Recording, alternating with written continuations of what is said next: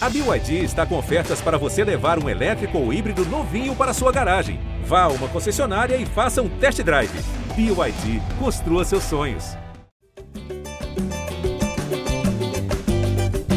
Salve, salve, torcedor alvinegro. GE Botafogo, como de habitual, como sempre, né? Como de hábito.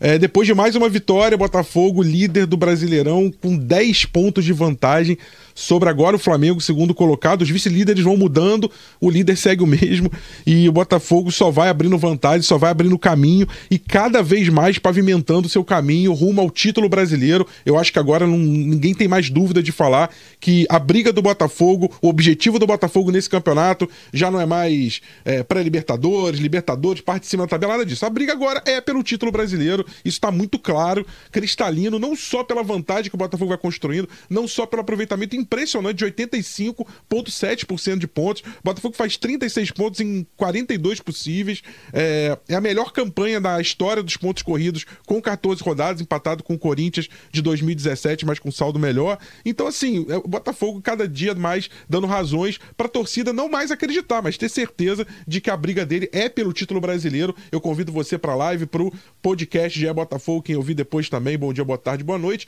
Para você da live, muito bom dia. Eu começo hoje, vou inverter um pouquinho a ordem, passar a palavra direto pro meu amigo Pedro Depp, que está em Porto Alegre, está saindo batido daqui a pouquinho, daqui a 20 minutos, então ele vai ter uma participação mais curta no podcast, por isso vou explorar mais o Depp nesse início. Depp, é, cada vez mais essa torcida que é visitante, seja visitante, seja no Newton Santos, ela vai se enchendo de alegria, de esperança e de certeza, por que não, é, de que o Botafogo vai pavimentando o caminho rumo ao título. O que, que você observou de perto ali da Arena do Grêmio, é, desse Botafogo 2, Grêmio 0, Grêmio 0, Botafogo 2, gol de Eduardo e Carlos Alberto, mais uma atuação é, segura ali, Botafogo teve alguma, é, cedeu algumas chances, mas uma atuação segura pelo seu goleiro, pela sua defesa, por Adrielson, por, por, por jogadores que têm sido cada vez mais fundamentais, que a gente fala muito dessa espinha dorsal, Eduardo também é um partidaço. O que, que você observou ali da Arena do Grêmio, do setor visitante da Arena do Grêmio, nessa, em mais essa vitória do Botafogo? É, seja muito bem-vindo mais uma vez ao GE Botafogo. Inacreditável, né? Que momento que a gente está vivendo. É, é questão de, de aproveitar mesmo. Vamos jogo a jogo. O Botafogo está numa situação muito boa nesse campeonato, né? E acho que a gente tem tudo para ser campeão. É, a torcida está muito confiante. A torcida está muito confiante, né? Primeiramente, até esqueci, eu tô tão nervoso, né? Você fica até meio bobo depois de um resultado tão importante quanto esse de ontem, né? Primeiramente, bom dia aí pro Rafa, pro Serginho, né? Pro Camilo que vai entrar depois, também para todo torcedor alvinegro que está ouvindo, está assistindo a gente aqui em mais um GE, é, podcast do GE Botafogo. Olha, eu, eu queria primeiro começar falando sobre a torcida, né? Que mais uma vez lotou o setor visitante. Eu venho para cá já há muito tempo né? Assisti a última derrota, antes de ter o canal no YouTube, né? Assisti a, a, a última vitória do Botafogo aqui, é, que foi em 2016, aquele gol do Bruno Silva, que levou a gente para a Libertadores. Depois a gente teve mais dois jogos em 2017, né? Um pela Libertadores, outro pelo Brasileiro. Jogamos em 2018, jogamos em 2019, isso com o público, foi a última vez com o público. É, e 2017 a gente lotou, esgotou os ingressos, mas foi um jogo que né, a torcida do Botafogo toda né, de várias partes do Brasil saiu para aquela partida e normalmente os públicos aqui não são tão grandes, né? É, porque você sabe, né? Rio Grande do Sul é um estado que as pessoas ou torcem para o Grêmio ou torcem para o Internacional, né? Diferentemente de, de outros cantos aí do Brasil. Você vai no Nordeste, você vai no Centro-Oeste, no Norte do país, tem torcedores de tudo quanto é time, até porque, né, por exemplo, no Norte não tem, tirando o, o, o Paysandu e o Remo, né? Os outros times também não têm muita relevância. Então aqui é muito difícil você colocar um, um setor visitante lotado como a gente fez ontem, né? Muita gente do Paraná, muita gente de Santa Catarina, Santa Catarina em peso, é, apoiando o Botafogo, saíram de Laguna, no, no, ali no sul de Santa Catarina, três ônibus, né? Teve pessoal de Criciúma, pessoal de Flori, Florianópolis também é, fechou um ônibus. É, muita gente aqui também de Porto Alegre, né? Muitos botafoguenses que hoje moram aqui e foram a esse jogo. O pessoal da Botafoguenses RS organizou um pré-jogo espetacular, né? Mais de 300 ali na Cidade Baixa, tomando uma cerveja antes da partida. Então, assim, o clima estava maravilhoso desde o início, né? E você via que os torcedores do Botafogo estavam vindo aqui pela primeira vez à arena com aquele sentimento que dava para ganhar. Eu lembro que no último podcast o, Cláudio Portela perguntou para mim se eu assinava um empate. E eu disse que não, não assinava, porque eu teria assinado contra o Palmeiras, ia perder dois pontos lá no Allianz. Né? Então eu achava que a gente tinha condição de ganhar. Podia ter dado o Grêmio, né? mas como também podia, e deu o Botafogo. Então acho que essa confiança ela já contagiou todo mundo, né? Do, do pessoal da arquibancada até quem está dentro de campo. E aí vai ser muito difícil tirar é, esse título da gente, né? É, é, é, realmente é emocionante. Eu não esperava tudo isso que está acontecendo. Né? Eu quero ter muito cuidado com as palavras para depois não virar meme. Mas, é, pô, teve um amigo meu né, que saiu, tá, o cara mora nos Estados Unidos, Azambuja, tem um canal também. Ele virou para trás assim e falou: Dep, ali depois do gol do Carlos Alberto. Nós vamos ser campeões brasileiros, nós vamos ser campeões brasileiros. E a ficha ainda não caiu para mim. Né? Tem muita coisa pela frente. Né? A gente está na 14 rodada, a distância para o segundo ela é significativa 10 pontos. Né? Tem a expectativa agora da chegada do Bruno Lage, que enfim, já teve uma experiência no Benfica assumindo no meio da temporada e conseguiu conquistar o campeonato. Então, assim, só tem notícia boa torcedor do Botafogo é, espalhado pelo Brasil inteiro, cara. Eu recebi no, no, nas redes sociais do setor visitante várias imagens do pessoal fazendo a festa no Rio de Janeiro, Recife, Salvador, São Paulo, Minas Gerais. Tá um clima muito gostoso, tá muito bom. Eu tô feliz da vida. É o que eu disse para vocês aqui. Eu tô bobo, cara. Eu não sei nem como reagir. Faltam palavras para descrever tudo isso que o torcedor do Botafogo tá vivendo. Mas uma coisa eu posso falar Ninguém merece mais do que a gente. Ninguém nesse momento, nesse momento, porque o que a gente sofreu e, e o fato da gente não ter desistido e ter sempre apoiado e bancado o clube, essa torcida merece um título no final do ano. Quem sabe dois, Rafael? Estar até emocionado. Deve estar emocionado, né, Serginho? E, e não, não, tem como ser diferente, tenho certeza que é o sentimento de muitos alvinegros nessa segunda-feira. É só uma correçãozinha que, um, um, um, que eu falei que o Botafogo ganhava da campanha do Corinthians no saldo, na verdade, número de vitórias. Aquele Corinthians de 2017, a essa altura, tinha 11 vitórias e 3 empates, embora invicto, com mais empate como primeiro critério, número de vitórias. O Botafogo tem uma vitória a mais, 12 vitórias e as duas derrotas para Atlético Paranaense e Goiás. E aí, o, o, o Serginho, o que, me, o que me deixa mais impressionado, ou tão impressionado quanto a pontuação pontuação do Botafogo é você escalar a tabela de cima para baixo e ver o seguinte: escalar é uma boa, né? Você vai descer a tabela. É o conta fazer um rapel na tabela, né? Botafogo enfrentou o Flamengo vice-líder, ganhou. Botafogo enfrentou o Grêmio, terceiro colocado, ganhou os dois jogos fora de casa, né? Mesmo no Maracanã, Botafogo visitante contra o Fla. Botafogo enfrentou o Flu, quarto colocado, ganhou. Botafogo enfrentou o Palmeiras, quinto colocado, fora, ganhou. Vai enfrentar o Bragantino na próxima rodada, sexto colocado. Enfrentou o Fortaleza, sétimo colocado, ganhou. Enfrentou o São Paulo, oitavo colocado, ganhou. Então, assim, as derrotas do Botafogo são para times da parte do meio para baixo da tabela. O Botafogo, quando é, tem um embate contra os adversários com nível parecido, que estão brigando com ele pelo mesmo objetivo, ele foi super, superior, né? Ele conseguiu é, sobressair. É impressionante não só a campanha numérica, mas o que o Botafogo vem fazendo dentro de campo, né, Serginho? Sim, é. Primeiramente, bom dia, boa tarde, boa noite. Para quem for ouvir depois, uma boa tarde, boa tarde, bom dia ainda, no 11h57 para quem está ao vivo aqui. Um grande abraço, deixa o like, seu comentário para quem estiver aqui. Pô, Camilo, Dep, todo mundo, Rafa. É... Tem uma questão na internet que as pessoas ficam falando que o Botafogo vai ser o novo Arsenal, né? E eu tenho muito lugar de fala porque todo mundo sabe que eu torço pro Arsenal, torço de verdade. Mas assim, pro Botafogo ser um novo Arsenal, precisa, precisaria ter um novo Manchester City no Brasil, né? Que é o Tubarão que eles chamam lá na Inglaterra. E aí ficaria a pergunta: se o Botafogo é o Arsenal, quem seria o Manchester City no Brasil? Flamengo? Palmeiras? Fluminense, que faz um bom ano, apesar da, da fase ruim? Grêmio, que está nessa, nessa escalada, na Inglaterra o Arsenal não venceu o Manchester City três vezes, se enfrentaram três vezes. Duas na Premier League e uma na FA Cup. O Arsenal não passou perto de vencer. Foram duas goleadas do City e uma na FA Cup, que foi ali equilibrado, os dois times de reservas. Mas na Premier League, 2 4 a 1 Sim, o Manchester City, duas lapadas do City. Qual é o City do Brasil? Grêmio, Botafogo ganhou. Palmeiras, Botafogo ganhou. Flamengo, o Botafogo ganhou. Então, assim, é, a gente já, já não pode dizer que o Botafogo é o Arsenal, porque o Arsenal não venceu do City. E o Botafogo venceu, assim, do, dos Cities do Brasil. Sim. Então, essa comparação já não cabe mais. Cara, o Botafogo vai ser campeão, não vai ser campeão, já não sei. Mas o Botafogo é competitivo. Isso que o Depp falou de assinar o um empate, eu, eu também não assinaria se, o, se o Portela me perguntasse, porque o Botafogo vem de cara qualquer resultado. Você vê, o Grêmio ontem pressionou no primeiro tempo, o Soares joga muito. O Soares é um absurdo mesmo mancando. Só que o Botafogo sem bola, cara, o Botafogo é, é muito comportado, o Botafogo é, é muito preciso. Então, assim, Disciplinado, o, né? o Botafogo vende muito caro as coisas, é um time muito muito coeso. Tá arrumado. Então você não tem como vender, você não tem como assinar um empate antes de entrar em campo com esse Botafogo. É, pode ser que 10 pontos é muita coisa, pode ser que simplesmente tudo, tudo acabe.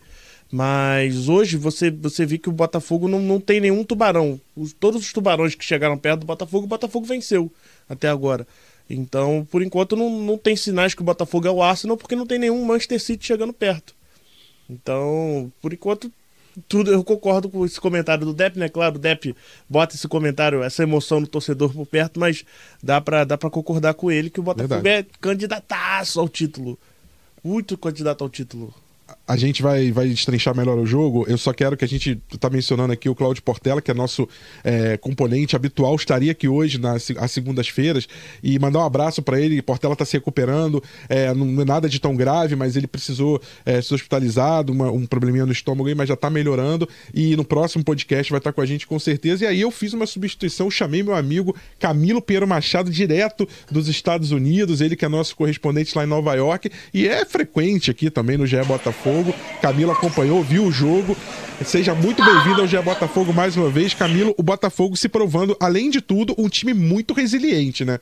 Porque o Botafogo, é, ontem o PR trabalhou, ontem a defesa trabalhou, e mesmo assim o Botafogo soube a hora certa de matar o jogo, né? Eu até brinquei, tava conversando com o Camilo em off, como se fosse aquela luta de boxe em que o boxeador ele vai tomando golpe, golpe, e você fala, pô, ele vai perder essa luta. Não, de repente ele, ele, ele se mostra superior, ele reage, e na hora certa ele vai para cima, vira a luta e consegue vencer, também se mostrando um time muito resiliente, além de todas as outras qualidades que a gente vem pontuando aqui, né, Camilo? Seja muito bem-vindo mais uma vez.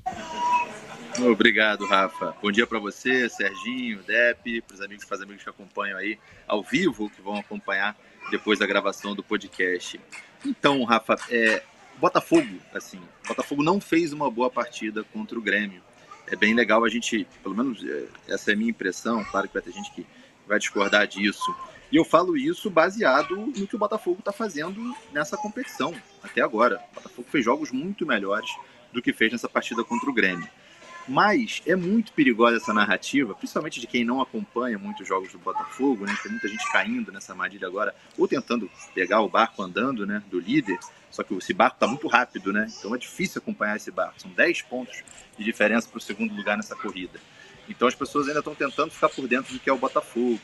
Existe uma narrativa falaciosa, mentirosa e preguiçosa de que o Botafogo é o time que sabe sofrer. Botafogo está em primeiro lugar porque é o time que dá a bola ao adversário. Isso é mentira, isso é errado. O Botafogo não fez uma boa partida contra o Grêmio, mas se a gente pegar as 12 vitórias, vou repetir, as 12 vitórias nas 14 partidas do Botafogo até aqui no Campeonato Brasileiro, o Botafogo venceu dominando uma listinha que eu até botei no Twitter aí. Venceu dominando o Atlético Mineiro, o Corinthians, o Fluminense, o Fortaleza, o América Mineiro e o nosso, é, nosso vizinho Vasco da Gama. Ou seja, que time é esse que só joga aqui, que é resiliente? É também resiliente, também lê o jogo. Nas partidas contra o Palmeiras e o Flamengo, teve ótima atuação mas com uma proposta de jogo diferente. Sim. E é o que um campeonato como o Campeonato Brasileiro, é, tão heterogêneo, né, tão diferente, com tantas viagens, com gramados diferentes, pede isso de times vencedores. Essa partida contra o Grêmio, eu coloco dentro dentre as, as vitórias em que o Botafogo jogou mal barra entendeu o jogo. O Botafogo venceu, não jogando bem, contra São Paulo, contra a Bahia e contra o Cuiabá. Mas nessa contra o Grêmio, já sabia que seria uma circunstância muito diferente e o jornal, e quem acompanha o Botafogo sabe que existe um roteiro nas partidas quando o Botafogo não está encaixando o jogo. É um roteiro conhecido. A gente sabe qual é a substituição que vai ser feita. A gente sabia que no intervalo provavelmente aquelas duas substituições aconteceriam. O tinha tomado um amarelo, o Marçal está voltando, é o capitão do time, entrou. O Segovia, o Segovinha, na verdade, né? O Max Segovinha já tinha entrado no intervalo tanto contra o Cuiabá quanto contra o Vasco, entrou também e mudou o jogo novamente. Bem verdade que o começo do segundo tempo foi bem é, é, é difícil para o Botafogo, mas depois, antes do primeiro gol do Botafogo, houve ali primeiros, pelo menos uns oito bons minutos até sair o gol de Eduardo. E a gente pode destacar algumas, uma, algumas, é, alguns valores individuais, algumas coisas que aconteceram durante a partida. Agora, é um Botafogo que sabe jogar com a bola e sabe jogar também quando a partida, quando a circunstância te oferece algo muito difícil. O Botafogo soube fazer isso com maestria mais uma vez. E se soube sofrer, acontece de vez em quando. Aconteceu agora contra o Grêmio, mas não é sempre assim. Esse é um time do Botafogo que sabe responder ao que acontece partida a partida, Rafa. Eu acho que Pode falar, a principal qualidade do Botafogo é essa, saber se adaptar aos diferentes cenários. Verdade. Se você perguntar para 10 pessoas diferentes qual é o estilo de jogo do Botafogo, você vai ter 10 respostas diferentes. E todas certas, né? E todas certas, porque o Botafogo não tem um estilo de jogo certo. Como o Camilo falou, contra Fluminense e Vasco, o Botafogo teve a bola no pé. Se impôs. Se impôs, virada de jogo, virada de jogo, toca a bola até surgir um espaço. Contra o Grêmio ontem, é, não é que deu a bola pro Grêmio e, e, ah, joga aí, Grêmio, que eu vou, vou, vou me retrancar e vou esperar. Não, mas foi uma estratégia de é, o Grêmio ter a bola, o Grêmio tomar a iniciativa e o Botafogo esperar as brechas no contra-ataque na transição. Então é um time que consegue se adaptar aos diferentes cenários. É um, era um Grêmio jogando em casa, o Grêmio que precisava vencer de qualquer, de qualquer jeito, porque senão o Botafogo abriria 10 pontos, Sim. que foi o que aconteceu. Pressão da torcida, o Renato que colocou um time com, com dois alas que atacam, o Reinaldo e João Pedro. Então, é, era um jogo a caráter para o Botafogo aproveitar as transições. E o Botafogo fez justamente isso. No primeiro tempo, na minha opinião, o time não rendeu nada. Sim. O time não rendeu nada. Eu discordo do Camilo que, para mim, não foi uma atuação assim mal. Não, não acho que o time foi. O primeiro tempo foi muito ruim. É. Mas eu acho que o segundo tempo foi bom. foi bom. Então, se você botar na média, uma atuação ok para ruim. Sim. E, e, e, e, sabe um detalhe, Serginho, que eu, eu acho que é, é, importante, eu não sei se o Depp teve essa percepção lá do, da Arena, Depp. É, se você pegar depois o, o, o, replay do jogo, né, revir ali, o que, que você vai perceber? Naquele período anterior ao primeiro gol, tá? Do, o gol do Eduardo, é, é uma bola até que o PR é encoberto, ele volta numa falha ali de passe para trás ele do Marçal, o, o Luiz Soares chuta e o PR consegue voltar. A partir do momento que ele sai aquela bola, até a hora que o Segovinha perde a bola na ponta, o Botafogo troca, se não me engano, passes entre 11 jogadores é, do time, né? Não são os 11 que estão em campo diferentes, mas ela passa 11 vezes por jogadores do Botafogo, até que o Segovinha briga, perde a bola e recupera. Então ali foi o um momento de é, que, que a bola não segue com o Botafogo, mas volta. E depois o Eduardo completa depois do passe do, é, do de Plácido para trás, né? Então, se não fosse aquela bola perdida pelo Segovinho, o Botafogo teria envolvido o Grêmio por mais de um minuto, só o Botafogo tocando na bola e tendo domínio das ações. É claro que se você olha o jogo como um todo, o Botafogo não dominou o Grêmio em todos os momentos. Mas no momento crucial em que ele precisou, ele conseguiu ter o controle da posse de bola, tanto que o jogo termina com o Botafogo com 49 o Grêmio com 51, ou seja, praticamente a mesma posse de bola. E se o Grêmio deu mais de 20 finalizações ao gol do Botafogo, efetivamente só quatro foram na direção do PR. O PR fez uma defesaça no chute do Reinaldo. No primeiro tempo também, o PR foi importante no jogo, mas o Botafogo soube inclusive o momento de atacar e vencer a partida, de mudar a sua estratégia dentro do jogo, inclusive com as substituições. Eu não sei, Dep, se a percepção que você teve aí foi o jogo, por exemplo, que o Tiquinho Soares não teve brilhante, em que o Tietchan não, não, teve brilhante, mas que outras peças funcionaram muito bem. O próprio Perry, o Adrielson, uhum. o, o, Marlon Freitas, o Eduardo, ou seja, Cuesta. O Cuesta. Cuesta. O Botafogo tem jogadores para suprirem quando outros de dentro do próprio time titular não funcionam tão bem, né, Depp? É, eu não achei que foi uma partida ruim, não. É, para mim, a do Cuiabá foi uma das mais pavorosas que eu vi nesse, nesse campeonato e a gente ganhou de 1 a 0 Ontem era um jogo difícil. Esse time do Grêmio é muito bom, cara. O trio ofensivo ali com o Bitelo, o Cristaldo e o Soares. O Soares mancando, o Soares, todo mundo sabe que tá meia bomba aí. E jogando demais, cara. Jogando demais, dá muito trabalho. É um jogador que pode desequilibrar a qualquer momento também. Né? Então é muito mérito do Grêmio. Jogando em casa é difícil, torcida em cima, 48 mil torcedores lá na arena. É, é, acho que é normal o Botafogo passar por alguns períodos assim de, de, pressão, tomar uns apavoros, né? Como eu falo aqui no podcast do GE. Acho que o, o início do, do, primeiro tempo, assim, o Grêmio estava em cima, criou algumas oportunidades. Depois o Botafogo até equilibrou um pouco mais a partida e teve um momento ali no final do, do primeiro tempo que foi realmente sufoco, um escanteio atrás do outro, ele chegando, e aí finalizavam para fora. E você falou, finalizou muito, mas não estava com a pontaria em dia né? Então, é, o, o, Botafogo, acho que no segundo tempo, é, eu ali naquele momento estava torcendo para acabar logo, porque eu sabia que no segundo tempo ia melhorar, porque eu acreditava que o Caçapa ia fazer as me... Caçapa barra Lúcio Flávio, né? Que eles iam fazer as mesmas substituições que fizeram. O Marçal no lugar do Hugo, e o Marçal deu uns dois moles, mas jogou muito, traz muito mais segurança do que o, o, Hugo que segurou essa barra aí durante todo esse tempo. Tá, não estou criticando aqui o moleque, não. Mas é uma outra coisa, a gente está até vendo aí na tela, né? O, o, recuo de bola do, do Marçal, que o Luiz, Luiz Soares aproveita, mas o PR defende. É, e o Segovinha, que o Júnior Santos ontem mais uma partida ruim, né? O, ele foi bem contra o Vasco, não via. Né, é, sendo muito regular ali, estava caindo um pouco, contra o Vasco até que foi bem, e ontem é, é, não, não, não fez uma boa partida. Acho que tem muita questão da confiança ali. Quando ele acerta o primeiro drible, as coisas engrenam. Quando ele erra e erra a segunda, eu acho que ele perde a confiança e o futebol dele cai um pouco. Mas eu vejo como normal né, esse domínio do Grêmio em alguns momentos da partida. Né, com certeza, aí, se a gente for pegar um jogo de Champions League, sei lá, um Real Madrid e Liverpool, né, o, o Courtois vai fazer grandes defesas, né, vai ter bola na trave, vai ter zagueiro tirando a bola em cima da linha, vai ter o Mané é, driblando ali o, o, zagueiro, tocando a bola para o Salah, o Courtois fazendo mais uma defesa impossível, faz parte. Não tem como, a gente não pode achar que vai ser sempre né, é, o Botafogo dominando, principalmente jogando fora de casa. Acho que foi uma partida honesta. É, pode até dizer assim que foi um pouquinho mais para o Grêmio no segundo tempo, no primeiro tempo, o segundo tempo mais equilibrado, mas o Botafogo foi mais eficiente, né? Colocou duas bolas ali na rede e agora a nossa torcida que está comemorando.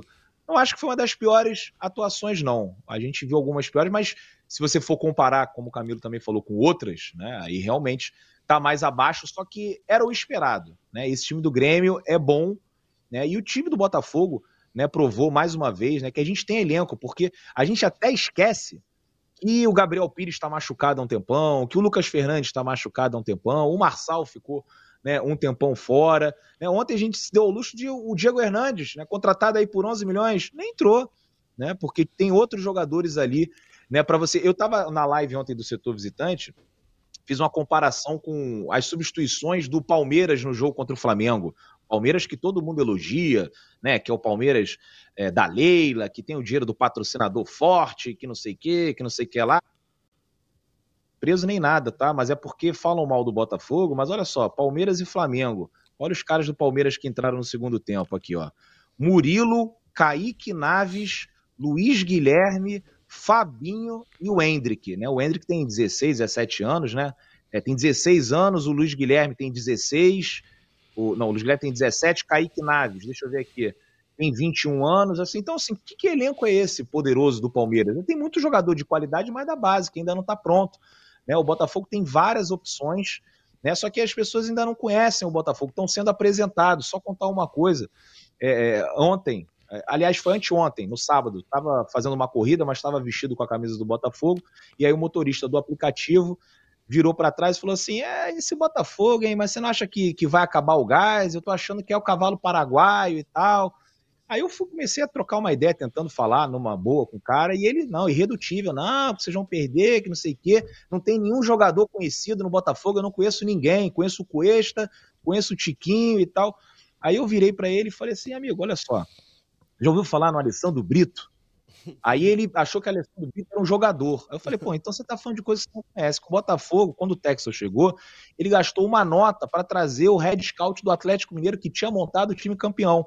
E com esse cara, e mais a equipe que ele formou, e tem o Mazuco, o Rafael, é, o Mazuco acima, né? Mas na equipe do, do, do Alessandro Brito, o Rafael Rezende, né? E outros funcionários, né? Eles começaram a trazer uns caras que nem a gente conhecia. Eu nunca tinha ouvido falar em Adrielson na minha vida. Eu nunca tinha ouvido falar em Lucas Perry dois dos destaques da partida de ontem. Então eu acredito que esse motorista do aplicativo deve ter tido pesadelo comigo e pesadelo com a defesa do PR e de todos esses jogadores desconhecidos, né, que ele falou, né, e que aí o Botafogo não tem elenco, não tem time para chegar. Tem sim. A gente que torce pelo Botafogo sabe disso. E agora os gremistas estão sabendo. Na próxima rodada vai ser o torcedor do Bragantino, na outra vai ser o do Santos. O Botafogo tem um time que dá pra gente sonhar sim com esse título do Campeonato Brasileiro. Depp, eu, eu cumpri na promessa, então, para você não perder teu voo meio de 13, você tá aí no, no estouro do cronômetro, como a gente diz aí, né? No, usando a expressão do basquete que o nosso amigo Camilo gosta tanto. Você já vai para não perder teu voo, mas é o seguinte, é, fala só que eu vou rodar isso daqui a pouco para fazer essa pergunta. Botafogo e Patronato, vai lá, jogo lá na Argentina. Você vai para lá, minha primeira pergunta. E segunda, é, time titular, time reserva, time misto, só para você dar a tua palhinha aqui. E aí eu já vou fazer uma substituição daqui a pouco, vou anunciar aqui, estilo Botafogo, do primeiro pro segundo tempo. A gente vai fazer uma substituição aqui na live e no podcast, mas obrigado mais uma vez pela tua participação, Dep. É, se for o Botafogo, o segundo tempo fica sempre melhor. Mas é, vou para Santa, Santa Fé não, Paraná, né? Que na verdade eu, vou pegar o voo para Santa Fé, fica a 30 quilômetros ali da cidade de Paraná, onde o patronato manda as suas partidas, né? Tô voltando para o Rio hoje e amanhã vou para Buenos Aires. É, chego de madrugada, de manhã já parto né, é, de avião para lá, porque fica a 5 horas de Buenos Aires, né? Então é uma logística bem complicada, muito chata. Né? Era melhor a gente ter vencido aquele jogo contra o Magadianos para não ter que né, fazer mais uma viagem. Né? O Bruno Lage chega no dia que o Botafogo vai estar jogando, então já podia estar tá se reunindo ali com os jogadores, mas vai ter que esperar o dia seguinte. É, tô confiante que a gente vai ganhar o patronato assim com todo respeito, né? Ganhou a Copa da Argentina no ano passado, nesse ano terminou em terceiro na fase de grupos da Libertadores, mas é um time da segunda divisão, né? E pô, eu fui a cinco jogos no, na Argentina mês passado na data FIFA, né? E assisti quatro jogos de segunda divisão. É muito ruim. É muito legal você ver a torcida, os estádios charmosos e tudo mais, mas o nível técnico é muito ruim. E o patronato é o décimo primeiro da segunda divisão. Então acho que o Botafogo tem condições de jogar, não tem a necessidade de colocar o time titular. Os relacionados são os mesmos, assim, o Tiquinho vai, o Eduardo vai, vai toda essa galera, mas acho que é jogo para começarem do banco. Né, deixar essa garotada, botar aí o Segovinha para ser titular, botar o, o Diego Hernandes, né, o Carlos Alberto, que vem é, entrando muito bem. Acho que é, é, o momento de dar uma oportunidade para esses caras, porque acho que é um jogo que a gente consegue poupar, né? Ainda tem um jogo depois lá no Rio de Janeiro, dá para se classificar para as oitavas de final. Então, já para terminar minha participação, queria agradecer né, o nosso amigo Rafael, Serginho, Camilo, né, e todos os botafoguenses aí que estão aqui assistindo esse podcast do GE Botafogo. Vou correr lá para pegar o meu voo, senão depois eu complico a minha ida para a Argentina. Um grande abraço aí a todos. Valeu, Dep. Valeu. Valeu. Daqui a pouquinho vou chamar o Bruno Mesquita já já, nosso editor aqui do que, que, acompanha o Botafogo também de perto. Já já ele vai se sentar aqui com a gente ao lado do Serginho. Camilo, é, essa, esse momento do Botafogo é um momento que, em tese, poderia ser um momento de dificuldade, turbulência, de troca, de comando, de transição. Aí veio o caçapa do Lyon. Mas engraçado, é, pensando que o Botafogo tem uma estrutura permanente também muito sólida, e aí eu falo do departamento de análise, de scout, do, do, do Alessandro, né? Do, do, pessoal que continua no clube ali, que passa um serviço, o próprio Lúcio Flávio, que eu comentei muito no último podcast. É, eu senti que essa semana, que poderia ser uma semana de muita turbulência, com saída de técnico, escolha de técnico novo, é, o John Textor deu uma mensagem de acolhimento, de amparo, de falar assim: olha, é, a gente tá olhando por vocês e não vai deixar o grupo desamparado, e nem o torcedor. Ou seja, pegou de cara já o caçapa do Lyon e falou: olha, tô, é, vamos deixar aqui um interino que tem licença, todas as licenças da UEFA, que teria todas as condições de trabalhar como técnico já, mas que pelo momento da carreira ainda está né, como auxiliar, mas acredito que em breve vai ser um técnico é, efetivo. Enfim, o, o, as mensagens que o Botafogo passou pro elenco e pro torcedor, e nesse momento de, de, contratar o Bruno Lage, mesmo que com um contrato ainda curto, talvez numa condição ideal ele ficasse conversando ainda mais duas, três semanas, um mês, para tentar o um contrato melhor, o um contrato maior, por mais tempo, mas ele, não, não vamos fechar então por, por, seis meses, até o fim da temporada, é, pro elenco se sentir amparado, acolhido e dizer, olha, nós estamos aqui, mesmo com a perda de um técnico, de quem fez esse trabalho, de quem estruturou é, o Botafogo, vocês jogadores podem se sentir amparados. Eu fiquei com essa sensação, pelo menos, e acho que isso se reflete em campo. Essa tranquilidade que o Botafogo tem hoje, não só a tranquilidade de um líder com 10 pontos, mas a tranquilidade de saber que o trabalho continua e está sendo bem feito, né, Camilo?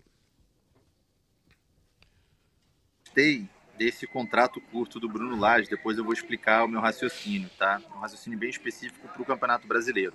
Mas primeiro falando sobre essa saída, é, é, esse impacto, esse momento agora do, do elenco e o impacto da saída do Castro, tivesse ficado. Claro, time líder do campeonato, é, o Castro fazia um grande trabalho, mas agora a gente vê um ambiente mais leve.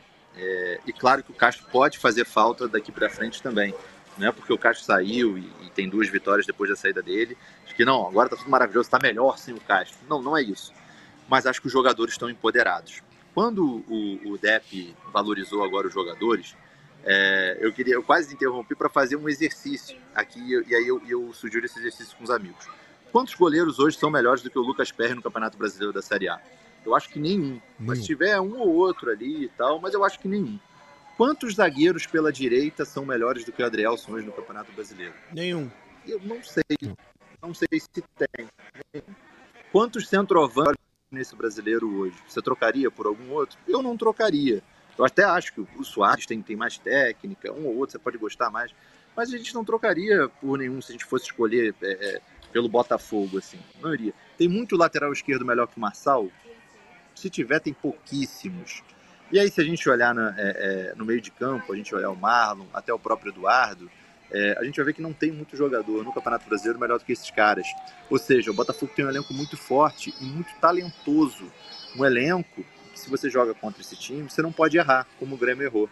O Grêmio errou no ataque, não fazendo os gols, e o Grêmio errou na defesa, errando passe, dando espaço e não matando o jogo. O gol que o Eduardo fez é um gol que pouca gente faz. Pode parecer um chute tranquilo ali, né? um cruzamento tal. A bola veio quicando, Aquela era uma oportunidade é, é, muito preciosa para o Botafogo.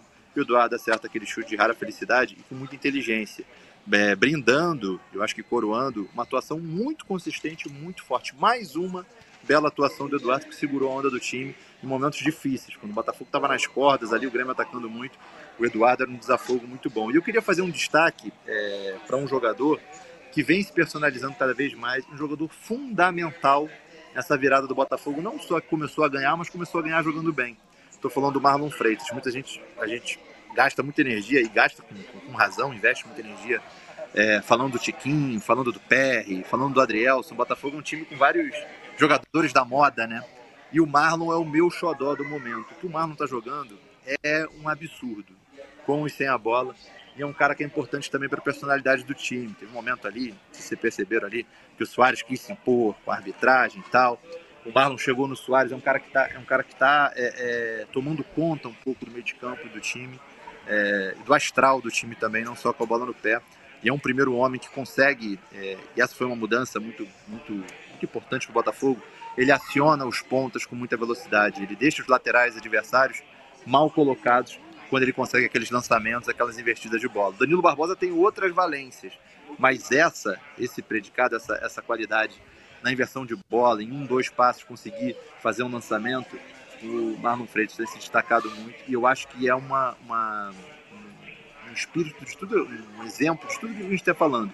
Foi um cara que foi contratado há muito tempo, foi observado, que foi querido pela, pela, pela foi um desejo da, da dos scouts do Botafogo, da comissão técnica do Botafogo, chegou, demorou para se adaptar, se adaptou e agora é um cara fundamental é, nessa campanha do líder da competição. Dar, a gente pode dar outros exemplos, outros inúmeros exemplos nesse elenco.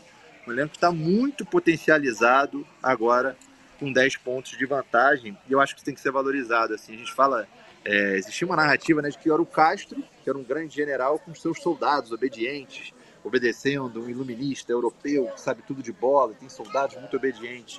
Não é isso. O Botafogo tem um time super talentoso, aliás, um time caro. É que o senhor apostou num time caro é, para pagar. É, é, o Tiquinho é, tem alto salário, o Eduardo tem alto salário, o, até jogadores que não estão sendo tão aproveitados têm altos salários. Então, houve uma aposta para um time muito tarimbado e muito forte, muito talentoso muito qualificado para segurar essa onda, que é essa liderança. E aí eu devolvo para vocês uma pergunta, é, e até que vai, é, é, que abraça a ideia do, do, do, Serginho anteriormente sobre o Manchester City. Né? Não tem o um Manchester City hoje nesse Campeonato Brasileiro aí. Se a gente olhar o Palmeiras, se a gente olhar o Flamengo, o Flamengo foi avacalhado pelo, pelo Bragantino recentemente. O Palmeiras, das últimas seis partidas, venceu só uma. O Fluminense a gente não sabe se está bem ou mal, agora ganhou o Inter jogando bem, mas é um time que oscilou muito, passou por, por maus lençóis agora há pouco. O Bragantino estava muito mal na tabela, agora se recupera um pouco, mas ele também não fez uma boa partida contra o São Paulo. Enfim, ninguém está dando muita confiança. O time mais consistente e mais forte desse Campeonato Brasileiro até aqui é o Botafogo. Vocês concordam comigo? Tem algum bicho-papão? Vocês veem o Flamengo, o Palmeiras? Claro que tem muito elenco, tem força, tem gás para chegar até o fim. Mas eu não vejo esses times do Palmeiras e do Flamengo com a força que já tiveram em outros momentos recentes do futebol brasileiro. É, eu tô de acordo até essa comparação Arsenal Manchester Você tinha falado, é. é. Mas, e tem outro, outra questão, você citou o Corinthians de 2017. O Corinthians de 2017, apesar do primeiro turno absurdo que eles tiveram, que também reflete esse Botafogo, aquele Corinthians nunca abriu 10 pontos de vantagem em nenhum momento do primeiro turno. Verdade, bem lembrado. A maior vantagem que eles tiveram foi 8 pontos. Não, agora eu não vou lembrar a rodada, mas a maior vantagem que eles tiveram foi 8 pontos sobre o Grêmio. E, e outro detalhe, Serginho, que é o seguinte, sobre matemática, nunca o time que fez 36 pontos a essa altura do campeonato foi sequer vice-campeão brasileiro todos foram, né, no caso, os dois uhum. campeões. Os, eu quero dizer o seguinte: os vice-campeões que foram com maior pontuação a essa altura fizeram 32 pontos. Quem fez mais de 32 com 14 rodadas foi, foi campeão. Então, assim, é, todos os números, todos os. Tudo, tudo indica o Botafogo ser campeão. E aí você, você nota que não é só número. Porque foi o que o Camilo. Foi o comentário do Camilo, que também é, é, o estilo de jogo. É como o Botafogo se comporta com e sem bola. É como o Botafogo joga tendo que propor jogo. É como o Botafogo joga tendo que se defender sem bola. Então, assim, tudo tá indicando um, um Botafogo muito forte dentro e fora de campo. Porque, assim, é tem muito torcedor que falava mal do, do Lúcio Flávio como treinador do Sub-23 e até com certa justiça, porque os resultados do, do time Sub-23 no ano passado foram ruins. Sim. Foi eliminado no Brasileirão de Aspirantes na fase de grupos, tendo o maior orçamento da competição. Mas assim, Brasileirão de Aspirantes. É. E nesse ano o Sub-23 perdeu vários amistosos, mas o Lúcio Flávio teve uma importância muito grande nessas duas vitórias. Porque o Caçapa, ele chega. É, contra, no, no o, o, jogo contra o Vasco é no domingo. Sim. O Caçapa chega no sábado, na parte da tarde, quase noite. O Caçapa sequer dá o treino, o último treino no jogo contra o Vasco. Quem Sim. dá é o Lúcio Flávio. O Caçapa chega, tem uma reunião com o Lúcio Flávio. O Lúcio Flávio passa tudo pro Caçapa.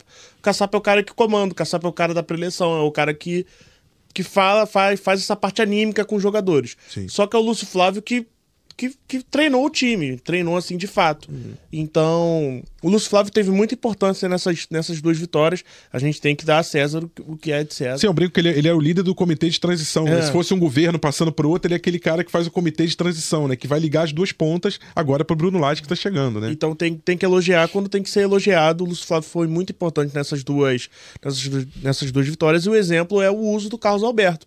O Carlos Alberto, em alguns momentos, com o Luiz Castro, chegou a treinar com o Sub-23, porque ficou sem espaço no, no time principal. Verdade. Então, foi chamado para o Sub-23 em poucas ocasiões. E nessas ocasiões foi quando ele teve contato, um contato maior com o Lúcio Flávio. E aí, com certeza, teve uma indicação do Lúcio, um dedo do Lúcio Flávio de, de foi um jogador que ele teve muito contato de falar: esse moleque é bom, pode botar esse moleque e dois gols em duas partidas. Uma estratégia de a defesa tá tão cansada, o moleque corre muito, bota esse moleque para correr, vamos botar um fogo nesse, nesses últimos 10 minutos de jogo. Então, assim, é... concordo totalmente com o Camilo.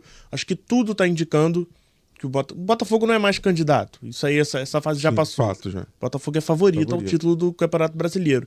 E acho que, assim, números, jogo, estatística, o que mais a gente puder pensar aqui, tudo indica pro Botafogo. São 10 pontos de vantagem. Sim, sim. É, e lá, na, lá no, na enquete do GE tá lá. Qual é a sua expectativa para chegada de Bruno Lage? Vai manter o alto nível? Prefiro segurar minha expectativa, minhas expectativas ou não acho que vai encaixar? A gente vai falar muito de Bruno Lage. Eu sei que tem muita gente aqui, acho que a maioria aqui na live nessa expectativa. Eu vou perguntar pro Serginho é, questões de bastidores, quando que chega, como é que tá encaminhado, já já. Mas eu quero antes chamar um áudio do meu amigo Cauê Dias, o Cauê, junto com o Léo Lep eles apresentam é, o La Pelota, que é, um, é, uma subseção do podcast Gringolândia, que fala sobre futebol internacional, e o La Pelota cuida de tudo que fala de futebol sul-americano. E o Caio é especialista em futebol argentino. E por que, que eu tô chamando o Cauê aqui, o áudio dele? Porque a gente precisa falar de patronato também. Botafogo seguiu no playoff da Sul-Americana, já já vamos falar de Bruno Lage, dessa transição, da chegada dele, mas o Botafogo viaja à Argentina, assim como o Pedro Depp, que já se despediu daqui hoje, e vai pegar um time que é da segunda divisão, o décimo primeiro colocado. Eu quero entender, e acho que o, o quem tá aqui na live também, o torcedor do Botafogo, quer entender quem é esse patronato, quem é esse time que chegou ali meio que é, pelas beiradas, não, não chegou sendo é, primeiro, segundo, terceiro, quarto colocado do Campeonato Argentino, ganhou a Copa da Argentina, né? Como foi lá atrás do Santo André, o Paulista de Jundiaí. No Brasil já teve esse caso de times de segunda divisão jogando Libertadores. E ele chegou por aí, foi para Libertadores, terminou em terceiro e vai jogar o playoff contra o Botafogo. O Botafogo vai até Paraná, essa cidade da, da Argentina, ali perto de Santa Fé. Então quero ouvir do Cauê Dias. Cauê, quem é o patronato? É, ele pode aprontar? O que, que o Botafogo tem que tomar cuidado? Qual o clima que ele vai encontrar lá? Fala um pouquinho pra gente. Seja muito bem-vindo ao GE Botafogo, Cauê Dias. Salve Rafa, salve amigos que acompanham o podcast do Botafogo. Botafogo cada vez mais líder do Brasileirão, mas agora tem que pensar em Copa Sul-Americana. Vai viajar para a Argentina, mais especificamente para a província de Entre Rios, mais especificamente para a cidade de Paraná, onde vai enfrentar o Patronato. E qual é esse time? Quem é o Clube Atlético Patronato? Na verdade, é um clube fundado por um padre católico em 1914, muito ali para unir as atividades da igreja com, com o futebol, atrair as crianças para a igreja mas é um clube de poucas participações na, na, divisão de elite da Argentina, nos campeonatos nacionais argentinos. Algumas participações esporádicas nos anos 70, final dos anos 80 e depois um pouquinho mais de sequência já nesse século. É, mas hoje, novamente, o patronato está na segunda divisão, que lá é chamada de Primeira Nacional. É, e busca esse acesso à divisão de elite argentina, mas não vai tão bem. Está em 12 no seu grupo, está a 7 pontos da zona de classificação para o playoff. Lá também há uma, uh, um regulamento criativo, vamos dizer, complexo para determinar quem vai subir para a primeira divisão, a primeira valendo, né, para enfrentar Boca, River e todos os grandes. É, então ele ainda vai muito regular, isso tem sido criticado pela imprensa local, já que o patronato não consegue se firmar ali é, e, e, se aproximar dessa, dessa zona de classificação para os playoffs. Mas é importante a gente entender como é que esse clube chegou até aqui, né? Porque tem um elefante na árvore ali. Como que o Patronato chegou a essa vaga na Sul-Americana? O Patronato foi campeão da Copa Argentina, que é como se fosse a Copa do que envolve clubes das diversas divisões, mas com um pouquinho, de, de, um pouquinho menos de glamour. Os times principais, né, os, os, clubes maiores da Argentina acabam muitas vezes poupando seus jogadores nas rodadas da Copa Argentina. Ela não tem a mesma valor econômico, né, que a Copa do Brasil ganhou nos últimos anos aqui no Brasil. Então a Copa Argentina, com um pouco menos de glamour, tem permitido essas surpresas. E o Patronato é uma das primeiras equipes do interior a conquistar um título nacional como aconteceu na Copa da Liga Argentina em 2022, no ano passado, quando deixou o, o River e depois o Boca pelo caminho e foi campeão em cima do Tajeres de Córdoba, uma final super recordada pelos torcedores do patronato. É a maior glória da história do clube. Isso permitiu a, a, ao clube participar da Copa Libertadores, onde conseguiu novamente uma surpreendente campanha, ficou em terceiro lugar no grupo. E isso deu a ele a vaga, né, a possibilidade de jogar esses playoffs contra o Botafogo. Falando um pouquinho da atualidade, a gente já explicou que o time anda muito irregular na, na segunda divisão argentina, na primeira nacional. E na última rodada agora, perdeu por 2 a 0 foi jogar em Mar del Plata e acabou perdendo por 2 a 0 para o Alvarado. O técnico Rodolfo De Paoli, que é um técnico que assumiu depois, ao longo da campanha da Copa Libertadores, participou da vitória histórica agora em Medellín, que deu a vaga, deu o terceiro lugar do, ao patronato no grupo, mas ele poupou alguns jogadores nesse jogo do final de semana, agora contra o Alvarado. É, o clube perdeu por 2 a 0 reclama do VAR, acha que o pênalti que abriu o placar não existiu. Mas ele poupou alguns jogadores, mudou um pouco o esquema tático também. Ele costuma jogar em casa no 4-3-3, quando joga fora vai no 4-4-2. Ele aproveitou para poupar o destaque do time, que é o Juan Esquivel, o atacante, sempre pensando no Botafogo. Não deu muito certo a ideia de rodar um pouco a equipe perdeu por 2 a 0, segue regular na campanha, mas agora se volta para enfrentar o Botafogo. E esse é o pensamento, essa é a atualidade do patronato, próximo adversário do Fogão. Um grande abraço a todos. Valeu, Cauê. Como eu, como eu falei, como eu já adiantei quando me despedi do DEP, tem substituição aqui no GE Botafogo. Assim como o time do Botafogo, a gente também troca no intervalo. Aproveitamos o áudio do Cauê Dias para trazer o Bruno Mesquita, nosso editor aqui de podcasts e cara que acompanha muito de perto o Botafogo. Bruno, seja bem-vindo mais uma vez ao GE Botafogo. Bruno já apresentou o GE Botafogo algumas vezes lá atrás. Você vai reconhecer, você que acompanha muito o GE Botafogo, vai se lembrar dessa voz. E agora aqui no vídeo também com a gente, no GE Botafogo. Bruno, já vou te colocar numa fogueira aqui, cara. É, É, jogo contra o Patronato lá em Paraná, província lá da Argentina, interior da Argentina. Bota, eu já ouvi de gente, eu já ouvi de tudo que é opinião. Botafogo tem que ir o time titular, tem que ganhar esse título da Sul-Americana, tem que atropelar, tem que resolver logo nesse primeiro jogo. Já ouvi gente falando, não, vamos com o time misto, a, a, as principais peças, tipo o PR, um outro jogador que seja mais fundamental, entra ali como titular e bota o restante do time meio misto. Não, vai com o time todo reserva. Se você fosse o técnico hoje, Cláudio Caçapa, com quem que você entraria nesse jogo contra o Patronato na Argentina? Seja muito bem-vindo ao GE Botafogo, Bruno. Obrigado, Rafa. Obrigado, Sérgio. Obrigado, Camilo. Obrigado você, torcedor que está ouvindo aqui o GE Botafogo. É uma decisão para o técnico avaliar bem, né? Já que vai vir outro treinador durante a semana, né? A gente tem o Bruno Lage chegando também na equipe do Botafogo. E para ser bem conversado junto com a comissão técnica, junto com o Lúcio Flávio, que comandou bem essa passagem de bastão, junto com o time, para a chegada do Caçapa. É, eu acho né, que o, o, time base ele tem que entrar em campo de acordo com ver a Sul-Americana e o Campeonato Brasileiro. Quem está cansado entra na segunda metade. Eu acho que ele vai pensando. Ele já pensou nisso na, quando acabou o jogo também. No final do jogo já foi tirando o Tiquinho Soares, foi fazendo as mesmas alterações do jogo passado no, contra o Vasco. Então isso é a base também para o time e avaliar também o time patronato. Né? O patronato é um time, conforme o Depp disse, o Camilo também, todos aqui, é o time da segunda divisão argentina. Então ele tem como principal referência um jogador de 38 anos, né, o Nicolas, Nicolas Domingues, que é jogador revelado pelo River Plate. Então é um time assim que não aspira muita coisa no ano também, né? É um time que não está bem no campeonato argentino, apesar que está na Série B, uhum. mesmo estando na Série B, né? E observar também a fase de campanha de grupos do, do patronato na Libertadores, né? O Botafogo meio que, se, vamos dizer assim, não se deu bem, só se deu bem quando ganhar, né? Não era nem, nem para ter passado contra o patronato, era para ter vencido. Sim, ser e, primeiro e poupado, e poupado essa fase de playoff. Essa fase, é. Mas é bom também como experiência, já que vem um outro treinador também, para poder ver essa situação do Sul-Americano, que é outro sistema, outra situação, outro campeonato que ele não está habituado é, eu, fora da Europa. Observando, Bruno, assim, os times que o Botafogo poderia, uma vez que ele acabou indo para o playoff, os times que ele poderia ter enfrentado, eu acho que de todos eles foi o adversário mais acessível para o Botafogo. Embora falar, ah, um time argentino, é, sempre tem tradição e tudo, mas é uma viagem que tem um desgaste relativo, porque é no interior, mas assim, não é tão longe quanto você jogar no Equador, numa Venezuela, numa. Tem altitude. Colômbia não tem altitude. Então, assim, é, é, um time de segunda divisão. O Botafogo poderia pegar do Estudiantes, outras equipes Sim. aí, é, é, na, verdade, na verdade, terceiros colocados, né? Não Estudiantes. Mas ele poderia ter pegado outros terceiros colocados muito difíceis, o próprio Corinthians, o próprio. É, é, outras equipes de, colombianas, Sport enfim. Cristal, Sport Cristal, que fez uma ótima campanha no grupo do Fluminense ali. Então, assim, eu acho que ficou Libertar de. A, também. O Libertar ficou de bom tamanho pro Botafogo, é, eu acho, o né? O Patronato estava no grupo H, né? Junto com o Olímpica, Atlético Nacional, e Melgar, né? Patronato né? e Melgar. É, passou o Melgar é, no final. O, o Olímpia, só o critério de pontuação, terminou a fase de grupos com 14 pontos, né? Atrás do Atlético Nacional, atrás do Atlético Nacional com 10 e o Patronato acabou se classificando com seis pontos, né? E o detalhe são as goleadas né? na fase de grupos aí que o Patronato acabou vencendo o Melgar por 4 a 1 mas também tomou, também teve um. O próprio Melgar também venceu o patronato por 5 a 0 né, dentro de casa.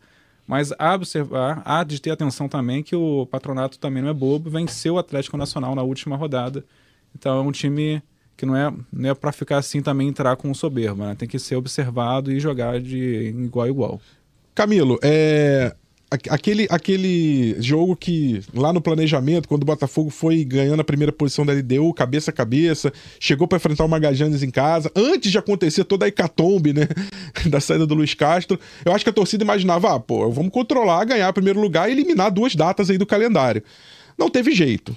Já que não teve jeito, tem que jogar. Acabou sendo um adversário relativamente acessível. E aí fica aquela pergunta que eu acho que eu vou até ampliar para você, não é só sobre o patronato. Hoje, sabidamente, que o Botafogo assume a condição de líder, 10 pontos e favorito, não só candidato, mas favorito a conquistar o Brasileirão. É, porque o argumento sempre era assim: ah, jogar a Sul-Americana Vera, ir com tudo, porque temos que ganhar pelo menos um título no ano, já que o Brasileirão é mais para chegar na Libertadores e tudo. Agora não. Agora acho que dá para dizer que o Brasileirão é, é, objetivo A, é uma taça que está acessível ao Botafogo, é um troféu que está acessível, que o Botafogo desde 95 né, não ganha.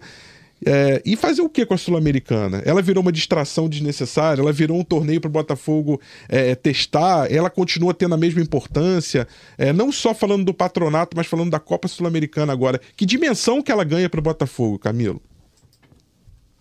Então, Rafa, eu vou escalar o meu time contra o Patronato e você Boa. vai me responder é, o que, que eu acho desse jogo, o que, que eu acho da Sul-Americana, tá? Até aqui. É, o Botafogo treinado por. O Botafogo escalado pelo técnico Camilo Pedro Machado para enfrentar o Patronato vem com Lucas Perry, JP, é, Lu- é, Felipe Sampaio. O Luiz Segovia não pode ser escalado, eu acho, ainda. Só na próxima rodada. Não, então pode teria sim. que ser Pode? o Cuesta. Pode, sim. O- Então o Luiz Segovia está O Segovão escaladíssimo tá. para essa partida. O Segovão está escalado. Hugo, o meio de campo vem com Danilo Barbosa, é... Tietê e Breno. O ataque é Gustavo Sauer, Janderson e Carlos Alberto. Esse é o, esse é o time que eu colocaria é, em campo. Isso responde é, o que que eu acho dessa partida contra o Patronato. É o jogo de ida é, de um time. E vai aí um, um beijo, um abraço pro torcedor, pro, pra quem gosta do patronato, um respeito máximo.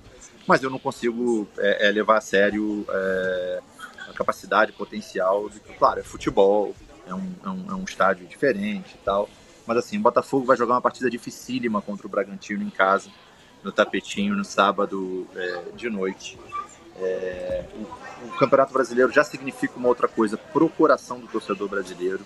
E aí eu até me atrevo a falar, a explicar por que, eu gostei dessa, desse jogo contra dessa, desse contrato do Bruno Lage, porque é o seguinte, Rafa, é, esse contrato ele pressupõe um objetivo. Sim. Se o contrato é até o fim do ano, existe um objetivo muito claro, muito, muito, muito claro, que é conquistar título ou títulos. É, e eu tenho certeza, não sei se o Serginho tem essa informação, mas de que há promessa ou até cláusula de premiação é, nesse contrato que vai até o fim do ano, porque o Bruno Lage não vem para pegar um trabalho do Castro e para segurar a onda, ou para conhecer o Rio de Janeiro, ou para sentir o gostinho do Campeonato Brasileiro. Não, não, não. Ele tem uma missão, ele tem uma meta, um objetivo, que é conquistar título. Isso é ótimo para o torcedor do Botafogo. O torcedor do Botafogo está vendo uma revolução acontecer nessa Botafogo SAF aí. Agora a gente tem uma equipe de scout, a gente tem um gramado é, é, bonito e legal. O estádio Newton Santos tem melhorias semana a semana, mês a mês. O time é muito melhor. O C- a- existe um plano para um CT futuro. O CT de hoje é um CT decente. Nada disso havia há um ano, um ano e pouco. Mas agora o torcedor do Botafogo está bitolado, está alienado, muito bem alienado, em apenas um objetivo, que é conquistar o título. Esse título está muito longe ainda. É, longe é, é, do tempo, na linha do tempo. Faltam ainda 24 partidas, é muito jogo para acontecer, muita coisa. Vai ter jogador suspenso, vai ter jogador machucado, vai ter queda de produção, provavelmente, porque todo time cai, cai- de produção em algum momento, alguma semana, em algum mês. Mas é, existe uma chance muito grande agora, muito maior do que já teve, muito maior do que o torcedor sonhou antes da competição, que é desse título. E não vai ser um jogo perto de Santa Fé, no Paraná, é, na Argentina, que vai atrapalhar, que vai, pode machucar o Tiquinho. Imagina machucar, imagina o Tiquinho se machucar numa partida contra o Patronato no interior da Argentina para um time da segunda divisão. Imagina a gente perder o Eduardo é, um para um time da segunda divisão da Argentina. Isso não pode acontecer. Então acho que esse jogo contra o Patronato é para dar é, é, é, é, ritmo. E aí eu até aproveito para perguntar para o Serginho. Serginho, Diego Hernandes tem condições legais de jogo contra o Patronato ou ainda não? Tanto ele contra o, contra o Segovinha. Bom teste, né? Os dois podem, podem jogar. Só passando Seria uma. espetacular. Só passando Seria assim espetacular. uma. E aí eu já uma- mudaria a escalação, tá? É, boa. Não, boa. Boa, boa. jogaria. É importante isso, de repente, pra dar, começar a introduzir esses tempo? jogadores. No segundo aí, né? tempo entraria, talvez? Ou no primeiro, não. Já lá Não, já não, pode não. jogar direto, Começo. né? O, Tá um o mês treinando, né? escalação. O Botafogo chegou a inscrever o Segovinha na Copa Sul-Americana. Eu tô aqui com a lista aberta do Botafogo, a foto que o Botafogo divulgou. E tá aqui, Matias Segovia, 19, inscrito. O Botafogo chegou a entrar com tudo. O Segovinha, na, na época que o Botafogo divulgou a lista, foi no dia 6 de abril. O Segovinha já estava no clube, já estava tudo Uhum. regularizado. Só que o Segovinha jogou as fases iniciais da Sul-Americana Pelo Guarani, né? pelo Guarani do Paraguai. Inclusive, deve ser, pode ser adversário do É, Botafogo se passar do ser- patronato, Pode né? ser adversário do Botafogo. E aí, quando isso acontece, tem que acontecer. é, O protocolo para inscrição do jogador é maior. Porque aí você tem que Cara, não, não, vou, não vou saber explicar muito bem, mas o protocolo de inscrição é maior porque o, o jogador já atuou por, pelo mesmo clube na, dentro da competição. E o, o Guarani do Paraguai não. O, o, Botafogo até alegou. Não alegou má fé, sim, publicamente, mas ali internamente alegou uma, uma, uma má fé do, do, do Guarani, que não repassou os documentos do, do, do Segovinha para a Sul-Americana dentro do prazo de, de, de, inscrição. Então, assim, o Botafogo chegou a inscrever o Matias Segovia, tá aqui, tô com a foto aberta. 19 Matias Segovia, tava na lista, o Botafogo deu entrada na, na inscrição dele, é, é, com a intenção de que assim, ah, o Guarani vai, vai cumprir com um acordo, vai mandar os documentos. Então vou, vou colocar o Segovinha, vou colocar o nome do Segovia, porque o Guarani vai mandar o documento e ele vai estar tá dentro. Só que o Guarani não, não cumpriu com o combinado, né? E não chegou esse documento. Só que já, já se passaram seis meses, desde. Seis meses não, três meses desde então, né? Então o Segovinha tá, tá apto. Tá apto. E a mesma coisa do, do Diego Hernandes, né? Que já foi contratado há três meses pelo Botafogo. O Botafogo deu entrada na, na inscrição dele. Então, quando o Botafogo divulga a última lista, a assessoria de imprensa in, informa que são relacionados para o jogo contra o Grêmio e para o jogo contra o Patronato. Então, os dois estão dentro, estão dentro para as duas partidas. Então, Segovinha e Diego Hernandes estão, disponíveis para os dois. Algum parecer assim do Diego Hernandes, o que dá para falar para a torcida? Então, o Diego Hernandes estava treinando. Pode, ele, o Diego Hernandes joga nas quatro posições do meio: Sim. ponta esquerda, meia, meia central, uhum. ponta direita. Ok. E atacante. É, uma posição que ele estava treinando assim mais treinando assim foi meia, meia avançado na posição do Eduardo. Foi uma posição que ele foi mais, mais testado e também chegaram a jogar com ele ali na, na ponta esquerda. Hoje a posição que está sendo ocupada pelo Luiz Henrique, já que o Vitor Sá tá, tá lesionado. Então as duas posições ali que, que a gente pode esperar o Diego Hernandes jogando é a ponta esquerda e o meio avançado, quando o Eduardo se desgastar, enfim, entrar no segundo tempo, como é o Segovinha hoje. O Júnior Santos não tá Sim. tão bem, se desgasta entre o Segovinha, então a gente pode ter o protocolo Tem essa versatilidade. Gringos. É, lembrando que assim, por exemplo, o Vitor, é que a gente hoje fala ah, Vitor Sá na esquerda, o Vitor Sá jogou praticamente a temporada inteira é. É, do ano passado na direita. É. O Botafogo tentou essa, essa variação de pontas, de lados. É, a gente tá aqui agora com o Luiz Teixeira. Luiz, é, boa tarde, seja bem-vindo ao GE Botafogo, né, aqui. E vou passar a pergunta que todo torcedor alvinegro, acho que hoje no Brasil, todo mundo tá fazendo em relação ao Botafogo. Bruno Lage, Sérgio Santana, quando que Bruno Lage chega pro Botafogo? É, técnico, contratado até o fim do ano, contratinho mais curto. E essa é a pergunta que tá todo mundo se fazendo. Sérgio Santana, quando Bruno Lage chega ao Botafogo, aqui no GE Botafogo, seja muito bem-vindo, todos vocês aí. Fala pessoal do Taon, Bruno Lage chega na manhã de quarta-feira aqui no Brasil, sai terça-feira lá de Portugal, chega aqui no, no começo da manhã de, de quarta-feira. É, o horário ainda não está definido, o horário assim certinho, mas chega na manhã de quarta-feira. Não, não vai dar tempo de assistir o jogo do Patronato em loco. O Botafogo joga no interior da Argentina contra o Patronato pela, pelo playoff da Sul-Americana, mas vai acompanhar o jogo contra o Bragantino no, no sábado no estádio Newton Santos. E chega quarta-feira, contrato de seis meses, contrato de curto prazo, com uma única missão: ser campeão brasileiro. Foi isso que o John Textor falou para ele. Você vem. A intenção do John Textor era inicialmente fazer um projeto de médio prazo, um contrato de um ano e meio. Bruno Lage inicialmente não queria vir para o Brasil, recusou o Galo por causa disso, mas o Textor conseguiu convencer e deu essa missão. Venha, seja campeão brasileiro e depois a gente discute seu futuro. Também colocou ali a, a holding dele, né, com o Lyon e Crystal Palace no meio, isso, isso ajudou a convencê-lo. Então o Bruno Lage chega no Brasil na quarta-feira e vai acompanhar o jogo sábado, Botafogo e, e Bragantino no, no Newton Santos. É isso, Luiz. Bruno Lage não podia chegar em condição melhor ao Botafogo, então o líder 10 pontos de vantagem para o segundo colocado, venceu 7 dos 8 primeiros colocados, 12 vitórias em 14 partidas. Esse é o Botafogo que o Bruno Lage vai encontrar. E a gente segue aqui com a live, com o Gé Botafogo também. Hoje é, hoje é cross, cross total, né? Aquele que você tá sorrindo e você fica triste, é, teatro, né? É, hoje é, hoje é nosso cross total. Hoje vale pra live, vale pro Taon, vale pro podcast. A gente vai e seguindo Bruno, agora. O Bruno Lage, ele chega com a, no mercado, ele tava sem, sem time no momento, né? Ele, tava, ele tem uma boa experiência no Benfica, onde ele foi campeão. E as informações que eu tenho dele é que ele tem uma boa saída de bola, uma boa saída sustentada no treino. Ele trabalha bem os laterais, ele gosta de sair em blocos, com, buscando um volante, buscando a zaga também para sair junto. Trabalha com o goleiro também, né? é, ele, ele gosta de tro trocar bem a, a, bola e trocar de corredores também, né? Um, sistema, é um perfil, esquema... um perfil muito parecido. Com que é Isso essa? aí a gente não pode.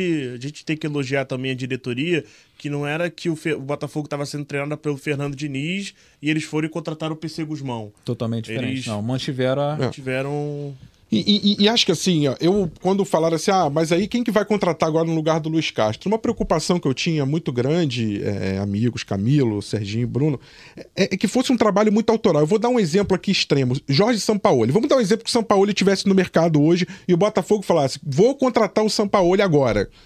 Eu acho, tenho a impressão de que, ou um Jorge Jesus, por exemplo, de que esse tipo de treinador hoje pegaria o, o, trabalho que está no Botafogo, ele não ia querer muito entender o que aconteceu para trás. Ele ia falar: minha filosofia, o meu método de trabalho é esse. Eu jogo com três zagueiros, eu jogo com, com ala marcando, é, jogando como se fosse lateral, então meio de campo é, não, não jogo com lateral. Ou seja, ele ia implementar a filosofia dele. E isso para o Botafogo hoje acho que é muito prejudicial, porque o Botafogo tem um trabalho consolidado. A minha única questão do Bruno Lage, acho que foi uma escolha acertadíssima, e é por isso que eu quero entender, e acho que o torcedor também, é o seguinte: o Bruno Lage vai conseguir pegar esse trabalho do Luiz Castro, manter esse trabalho e aos poucos implementando a, a, a filosofia dele, ou ele é o tipo de treinador autoral, como o Sampaoli, por exemplo, que chega, já coloca o estilo dele, e se o Botafogo tiver que levar dois, três meses para se adaptar, é, o tempo que for, não importa. É que tipo de treinador é o Bruno Lage, que tipo de perfil que ele tem, para a gente saber se essa escolha realmente ela vai funcionar para esse Botafogo. Ele é um treinador que se adapta ao que o elenco dá para ele. É, ele chega no Wolverhampton para substituir o Nuno Espírito Santo, que jogava com três zagueiros. E. Tá bom? Tá, tá funcionando? Foi mal. Desculpa. Que jogava com, com três zagueiros. E ele chega no, no, decorrer da temporada assim, termina a temporada jogando com três zagueiros, vira a temporada, chegam nomes indicados por ele, reforços. E quando, chega, quando chegam esses reforços, ele tenta colocar um, um esquema de 4-2-3-1, que era. Que é o esquema que ele costuma usar no Benfica. É, o esquema que ele costuma usar no Benfica, aquele 4-2-3-1, 4-4-2, enfim, tudo muito parecido. e aí, depois de três rodadas, ele vê que o, que o time não consegue se adaptar, que aquele elenco do Overhampton é não era, era aquele perfil que ele é, planejava, era que criado para jogar por três zagueiros. E aí, numa entrevista para Sky Sports, no dia 28 de agosto, eu, eu gravei a data porque foi um dia depois do meu aniversário. depois de um jogo contra o Tottenham, ele fala assim: eu, eu, eu testei, a gente treinou durante toda a pré-temporada um esquema de, de linha de quatro, e eu vi que meus jogadores não conseguiram se adaptar. Então é mais fácil eu me adaptar aos meus jogadores do que eu fazer 30 pessoas se adaptarem. Sim, faz mim. todo sentido. É, Camilo, que que cê, é, assim, é, é, bom, né? Acho que assim, dá um alívio saber que é um treinador que tem uma condição de. E, e, acho que ele já, já conversou algo com o Luiz Castro, parece que eles se falaram já, pelo menos alguma vez ali por, por telefone, enfim. É, Luiz Castro indo para o futebol saudita, né? Treinar, relembrando, né? O Al. Mas assim, é, é, é, importante que seja um treinador que tenha, claro, um trabalho autoral. É, não adianta, senão não precisava ter, podia deixar ali um, um interino, com todo respeito ao Caçapa, fez, tá fazendo um bom trabalho, mas deixava os jogadores ali quase que numa autogestão, deixar o Lúcio Flávio e tudo. Mas se você contrata um técnico com o perfil do Bruno Lage, é porque você quer que ele tenha um trabalho sim autoral. Mas até certo limite, porque o Botafogo já vem com uma estrutura e com uma, e com uma filosofia consolidada de mais de um ano, né, Camilo? É isso, é impossível saber se o Bruno Lage vai ganhar todos os jogos, quando chegar, se ele vai dar muito certo, isso a gente não consegue saber. Agora, o perfil agrada demais, né, Rafa? Assim, acho que o Botafogo precisava da manutenção de um cara com peso, um cara com peso para o grupo, um cara com peso para dar entrevista, um cara com peso para o mercado brasileiro, até porque o Castro conseguiu muito com esse grupo, exigiu demais também da diretoria, um cara que exigiu melhorias em responsável por tudo que aconteceu também fora de campo no Botafogo. Acho que agora essa lacuna de poder seria muito ruim até terminar o ano. E aí não vai nenhuma crítica ao Caçapa, ao Lúcio Flávio, mas é por uma questão de autoridade e responsabilidade. Quando você dá um alto salário para um cara, um cara que tem responsabilidade, você está colocando ali algum responsável também, você não está deixando nenhuma lacuna de poder. Tem algo que é teoricamente ruim, mas eu acho que vai ajudar muito, Rafa, Serginho, Bruno, amigos amigos que estão ouvindo a gente, que eu acho que vai ajudar demais nessa transição é o seguinte: há uma questão de um visto de trabalho, certo? O Bruno não vai chegar e vai. Ele não vai assumir o time é, contra o Bragantino, acredito, contra, contra o, o Red Bull Bragantino. Ele precisa de um momento ali para chegar, para se regularizar. E essa, e essa transição acho que vai ser muito importante. Vai ser muito legal ver o Bruno Lage chegando, tendo o primeiro contato com os jogadores, tendo o primeiro contato com o Lanier, dos treinamentos, pegando a dinâmica dos treinamentos de algo que já está dando certo, consolidado, já está pegando também algum ambiente de vestiário e ele não assumindo ainda de primeira. Isso acho que vai ser legal, aquela transição lenta e gradual que a gente, que a gente gosta de falar nos clichês da política, da economia, eu acho que isso vai ser muito importante para esse Botafogo vencedor. É, de certa forma, manutenção de um time, mas já com um novo xerife, já com um novo general, já com um novo comandante, pegando bem aos poucos esse time. E se a gente olhar o Bruno Lage, é uma contratação também de peso internacional. Qual é o cara que estava na Premier League, que foi para o Brasil é, treinar o, time brasileiro? É difícil. E ainda, um técnico relativo, assim, muito jovem, né? muito jovem como técnico, ainda não tem tanta experiência como técnico, mas já vitorioso no Benfica, é, é, não foi muito bem no Wolves, mas pô, já tem essa experiência de Premier League no alto nível e é um, um profissional é, ascendendo na carreira. Então, é muito importante pegar esse tipo de cara também que tem que provar, que tem coisas a provar. Não é aquele cara, o, o coroa medalhão, consagradão, que tá tudo certo, vai chegar de cima falando de cima para baixo. Eu acho até que ele vai chegar falando de cima para baixo, sim, mas já é, é, respeitando o time que vem vencendo e com muita fome de título. Por isso, repito, gostei muito desse contrato é, curto, porque tem um objetivo muito claro aí. E está todo mundo na mesma página. O torcedor está bitolado nesse, nesse objetivo, tenho certeza que a diretoria do Botafogo também. E é legal ter um técnico agora que chega também com essa missão. Não consigo não me lembrar do Abel Ferreira, vindo do PAOK da Grécia, depois de eliminar o time do Jorge Jesus numa pré-Libertadores, um técnico jovem. Da Champions. É, da, da Champions, eu aqui com Libertadores na cabeça, mole. Da Champions, claro, é óbvio, na Europa, né? Mas ele, eliminando numa pré-Champions, uma fase preliminar de Champions. E muita gente, quando chegou o Abel, falou: ah, não, ele é um técnico promissor, pô, bom e tal, mas será que. Mas é um cara que tinha muito a se provar, ainda tem. Mas olha o que, que o Abel Ferreira construiu em poucos anos. É, com essa sede de vitória, com essa fome de vitória é, e com muito conhecimento, né? Com muita, com muita bagagem intelectual, com muita bagagem tática, né? Com, com muito método. Então, trazendo uma equipe, um staff forte, o Botafogo já vem com isso do Luiz Castro, muda a equipe, mudam os nomes, alguns ficam, que são nomes já do, do staff do Botafogo, do departamento do Alessandro, do pessoal que está fazendo a parte de scout, de análise, mais o time do Lúcio Flávio, mas vem com uma outra equipe, mas também com muita, como o Camilo falou, com muita vontade de vencer com, com bagagem intelectual, com, com, com bagagem tática, com até com todas as licenças né, da UEFA, enfim. Então é um treinador preparado, né, Serginho Bruno, é, para poder fazer esse, essa, esse trabalho, essa condição de, de deixar o Botafogo no trilho da vitória, do título brasileiro e quem sabe da Sul-Americana também. O Botafogo é, atuando em duas frentes, quando a gente fala vai jogar com patronato, com time reserva, não quer dizer que ele vai abandonar a Sul-Americana, quer dizer que nesse momento, para esse adversário, nessas condições, o Botafogo não vai precisar, talvez, vez botar força máxima e vai continuar sua caminhada se tudo der, for conforme imaginado. Já vou pedir a palavra final de vocês, despedida, agradecer Sérgio Santana, Bruno Mesquita, Camilo Pedro Machado, seus destaques finais. Gé Botafogo volta depois do jogo contra o Patronato, então na quinta-feira.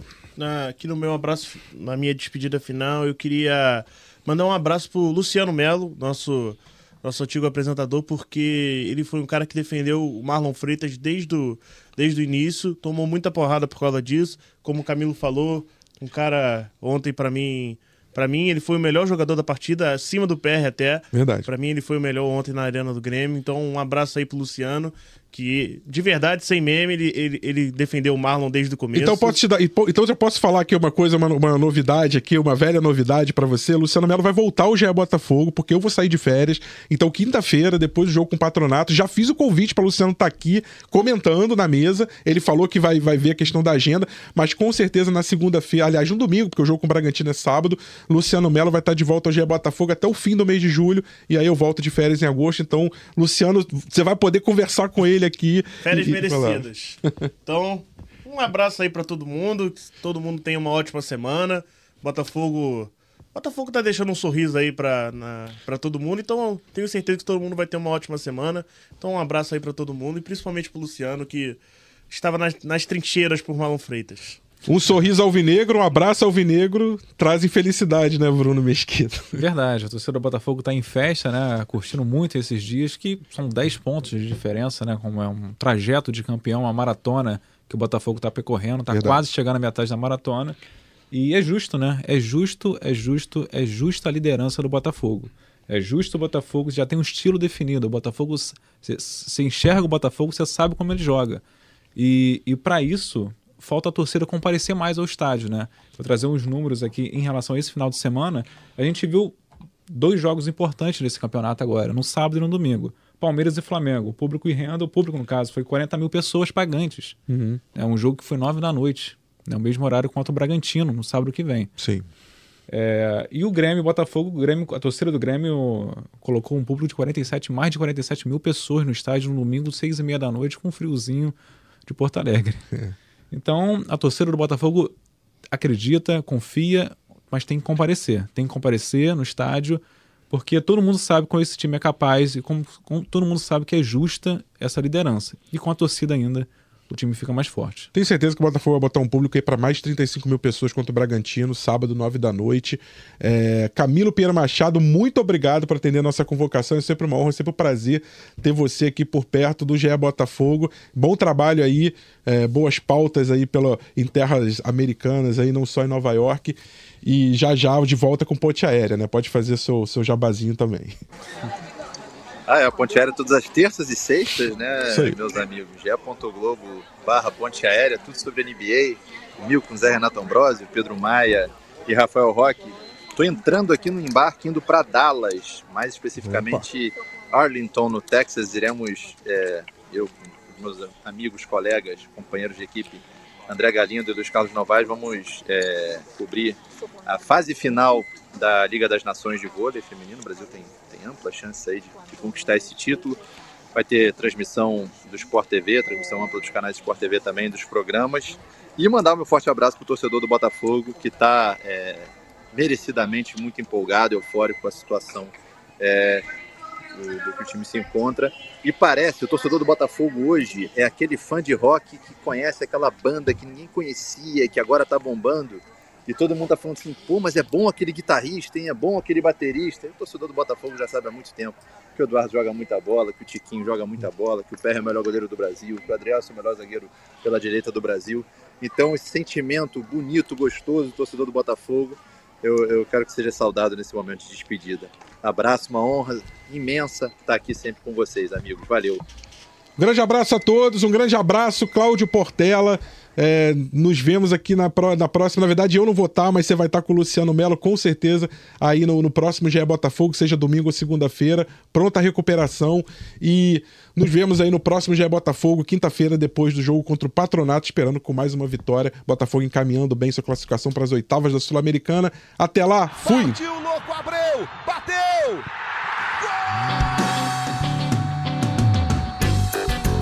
Sabe de quem? Do Botafogo! Do Alvinegro, do Glorioso, é o GE Botafogo.